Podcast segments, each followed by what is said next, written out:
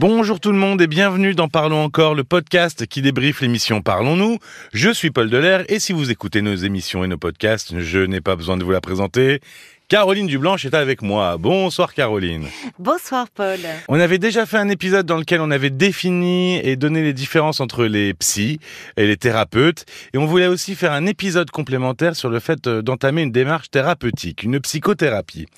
Alors, pour commencer, des psys, il y en a partout. Hein. Aujourd'hui, euh, oui, c'est vrai, ils sont très présents. Dans, les médias, les bouquins, euh, dans les, institutions, on pense à euh, l'école, le travail. Les hôpitaux, les entreprises. Mais, euh, mais pourtant, ça fait toujours peur d'entreprendre une psychothérapie. On en parlait des peurs hein, la semaine dernière. Ça fait peur. C'est toujours ce mot-là. Hein. Oui, bah, et ça, ça se comprend parce que il y a beaucoup de résistance intérieure qui empêche de demander euh, de l'aide. Et souvent, euh, la, difficulté, euh, on l'entend hein, à l'antenne, souvent à, exprimer ses émotions, à verbaliser ses conflits intérieurs, parce que l'on n'a pas appris à le faire. Il y a le poids aussi de, de l'éducation. Parfois aussi, il y a hum, la peur de rompre le fragile équilibre que l'on s'est construit ou la, peur de devoir tout changer, au fond, dans, dans ce que l'on a construit, dans ses engagements amicaux, affectifs, professionnels. Et puis surtout la peur de lever le couvercle, au fond, sur euh, nos zones d'ombre que l'on préfère cacher. Qu'est-ce qu'on va découvrir? À l'intérieur de soi.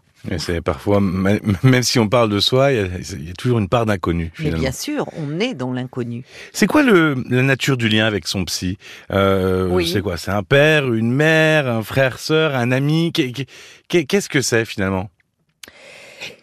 Le psy occupe beaucoup de, de place hein, dans la psyché de, de, de ses patients et un peu toutes les places, effectivement à travers le transfert, il va se rejouer quelque chose. C'est-à-dire que à un moment, euh, on peut projeter sur lui des sentiments euh, euh, qu'avaient nos parents pour nous. Mais néanmoins, dans, dans, il faut jamais oublier que ce lien est très singulier et que c'est avant tout une rencontre humaine qui va se passer et qui, dans cette rencontre-là, il y a déjà une dimension thérapeutique. Un ami, non. Parce que euh, dans une relation d'amitié, il y a euh, euh, de comment dire de la réciprocité, du partage. Oui, il y a une sorte de parti pris aussi. Enfin, je veux dire, à un moment dans l'amitié, oui. Bah, non, il y a de il y a de l'échange en fait dans l'amitié. le, le, psy, lui, se doit d'être discret et euh, il, doit garder cette, euh, cette bonne distance avec le patient.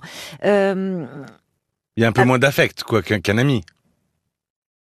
Alors, il y a, mais si, il y a, il y a des affects qui entrent en ligne de compte. Il faut pas croire que le psy serait un être froid, insensible, dénué d'émotions, mais il est, c'est celui en fait qui va ouvrir un espace de parole. Un psy bien formé, ce que je veux dire par là, c'est qu'il met pas sa personnalité, ses humeurs, ses sentiments euh, en, avant. Avec un patient, on est dans l'écoute. Et quand on dit quelque chose, c'est pour l'aider dans sa problématique. Ce qui fait que parfois certaines personnes, on peut l'entendre, ça, à dire mon psy parle peu même par rapport, euh, ils me le disent à moi mmh. euh, dans l'émission, mais je leur explique aussi c'est pas du tout le même exercice. Là, c'est une émission de radio, donc effectivement, euh, je leur dis que j'étais, je suis beaucoup plus active et j'interviens beaucoup plus que lorsque je recevais les, des patients à l'hôpital ou dans, ou dans un cabinet. En fait, le psy doit garder à l'intérieur de lui une distance qui est bénéfique aux patients, mais ça se joue aussi dans un cadre très précis. Le cadre, c'est la régularité des séances, c'est un temps limité. À propos du temps aussi, euh, je dirais une séance, elle doit pas durer moins de 30 minutes. L'idéal, ça serait même 45 minutes. Euh, les séances, on voit de, 20, 25 minutes. Enfin, il y a, bon, on va pas développer là-dessus, mais il faut quand même du temps pour que la parole se, se déploie. Il y a un coût financier, mais ce cadre qui peut paraître rigide permet finalement à la parole de, de, s'ouvrir. Ça permet l'émergence du jeu, euh, JE, c'est-à-dire mmh. de cette singularité, de, de l'être dans sa singularité. Oui, c'est pour ça aussi que les psys sont souvent à l'écoute, parce que la matière première, finalement, c'est la parole du patient. Exactement. Il faut Exactement. en avoir conscience aussi. Et c'est pour ça qu'il est important aussi de, de, de se méfier, oui, je, je vais utiliser ce terme-là, des psys qui, qui vous mettraient dans des cases, qui vous diraient vous êtes Vous êtes ceci, oui, d'accord. ou vous fonctionnez Hmm. comme cela. Parce qu'il ne faut jamais oublier que c'est le patient qui a le savoir. Nous, on met en place un dispositif d'écoute avec évidemment une formation théorique et une, un travail personnel, justement pour euh, apprendre cette distance et ne pas euh, mettre en avant ses propres humeurs, ses propres sentiments, ses propres émotions. Mais au final, on fait advenir, on fait, on permet à la personne qu'elle s'entende enfin. Mais le savoir, même s'il est inconscient, c'est le patient qui l'a. Alors, on, choisit pas son psy comme ça, on l'a entendu. Hein, la, la relation, elle est, euh, elle est complexe, elle est nuancée. Comment on, on trouve un, un nom, une adresse euh, Comment Oui. on choisit On peut on- déjà comment on peut trouver quelqu'un? Oui. Euh, éviter d'y aller à l'aveugle. Et on se rend compte euh, souvent, enfin, euh, que beaucoup viennent sur les conseils d'un proche euh, qui, qui va recommander euh, un psy. Et, et aussi beaucoup sont viennent euh, parce que c'est leur médecin euh, généraliste qui leur a donné euh, l'adresse parce que les médecins généralistes travaillent souvent en réseau. Ce sont souvent les premiers à entendre l'anxiété, la dépression, la souffrance qui est exprimée. Donc ils travaillent souvent en réseau avec avec des, des psys. Oui, il faut éviter euh, d'y aller un peu à l'aveuglette sur Ah oui. Doctissimo, Oui. par oui, exemple, parce que c'est très facile Doctissimo. Oui, C'est pour ça que je le dis, c'est devenu tellement facile que parfois on, on regarde pas trop, il y a pas forcément toutes les compétences, les diplômes, on sait pas vraiment, on se perd un peu. Donc il faut vaut mieux que ce soit recommandé. Oui, tout à fait. Euh, Qu'est-ce qu'on peut dire à son psy? Tiens, je, je me- je me souviens, euh, c'était la semaine dernière, si je dis pas de bêtises, ou, ou il y a deux semaines, mais on a eu cette question à l'antenne. Oui. Euh, Est-ce que je peux tout dire à mon psy? Est-ce que je dois tout lui dire? Est-ce que je peux tout lui dire? Ah oui, on devrait pouvoir tout lui dire. Et pour cela, évidemment, il faut se sentir euh, en, en confiance pour pouvoir euh, livrer ce que l'on a de, de plus intime et, et, hum, et de douloureux. Parce que on ne, à un psy, on n'est pas là pour euh, donner la meilleure image de soi-même. Ce qu'on ce qu'on a pris l'habitude de faire en société. La vie en société demande cela, que ça soit au travail, euh, euh, que ça soit euh, dans les relations sociales. On parlait des applis de rencontres. Donc là, on on n'est pas là pour se montrer forcément sous son meilleur aspect, mais pour parler euh, de, de tout ce qui, ce que l'on a du mal parfois à s'avouer soi-même en fait. C'est là où il y a une une parole vraie qui peut euh, émerger.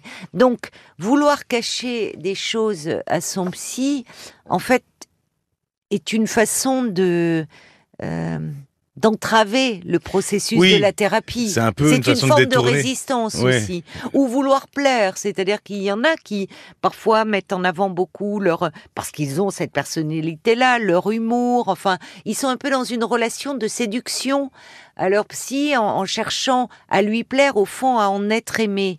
Mais le but, c'est de pouvoir se montrer tel que l'on Mm. est. Et c'est pour ça qu'il faut attendre aussi quelques séances Oui. avant de se faire son jugement à soi Bien aussi, sûr, hein, parce que bien parfois. sûr. Généralement, euh, il y a d'ailleurs, euh, euh, il pourrait y avoir deux, trois séances où d'un côté comme de l'autre, le patient se, se demande si c'est la personne avec qui il va pouvoir faire un bout de chemin et, et pouvoir confier sa souffrance. Et, et- et de l'autre côté, le psy se demande s'il est la bonne personne à même de l'accompagner, parce que tout dépend ce que l'on cherche aussi. Oui, c'est comme toute relation, elle se construit en fait. hein. Elle se construit. Et puis tout dépend euh, pourquoi l'on vient. Si c'est parce qu'on a un symptôme précis, euh, si on a un mal-être plus global, plus général, on va pas se diriger vers les mêmes formes de thérapie. On en avait parlé avec les différents euh, types de thérapeutes, mais Oui. à différents types aussi de thérapie. Euh, qu'est-ce qui existe? Alors, on entend souvent les thérapies courtes. Oui. Qu'est-ce qu'est-ce qu'il y a comme euh, comme type? Là, tout dépend la, la, la demande. C'est-à-dire quelqu'un qui vient, qui a un symptôme précis dont il veut euh, se, se, se, débarrasser, en quelque sorte, il peut se tourner euh, vers une thérapie brève, ce qu'on appelle les thérapies comportementales et cognitives. Mhm. Euh, ça marche bien aussi pour les troubles obsessionnels, les phobies. Euh, on parle aussi beaucoup de l'EMDR, euh, qui Mhm. euh, qui est efficace pour les pour les, les personnes ayant vécu euh, des traumatismes. Et puis parfois on va euh, co- consulter parce que en fait on on ne trouve plus de sens à sa vie, on ne trouve plus de, de goût même à la vie. Mhm. On a un mal-être plus général et là on peut se tourner vers une euh, psychothérapie d'inspiration analytique. C'est-à-dire euh, en face à face.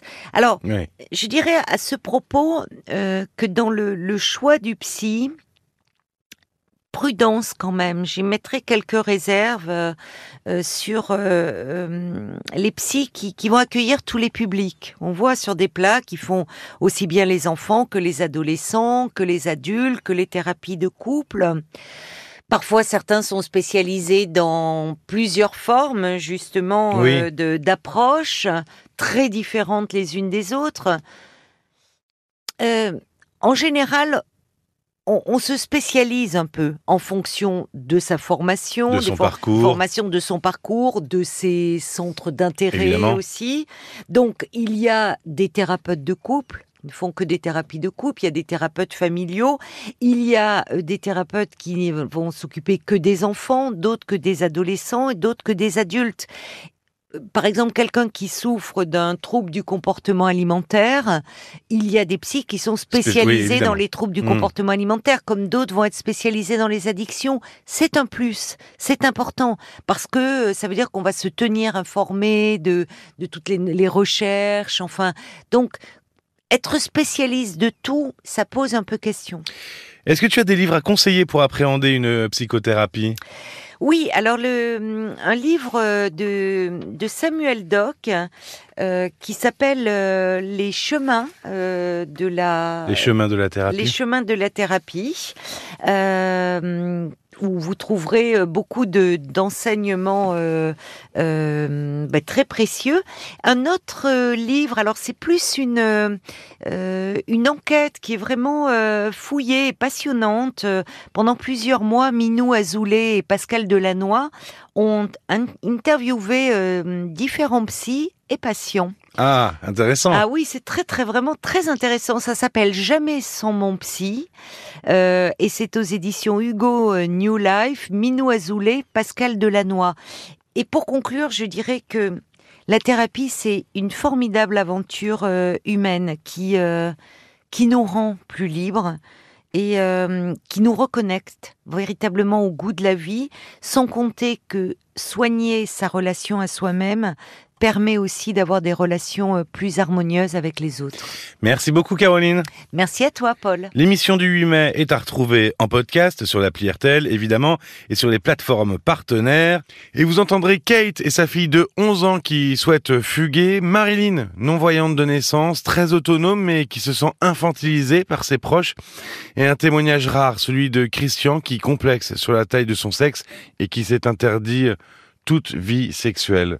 Parlons-nous rtl.fr euh, si vous souhaitez nous écrire. Merci de votre écoute et à très bientôt. À très vite. Parlons encore. Le podcast.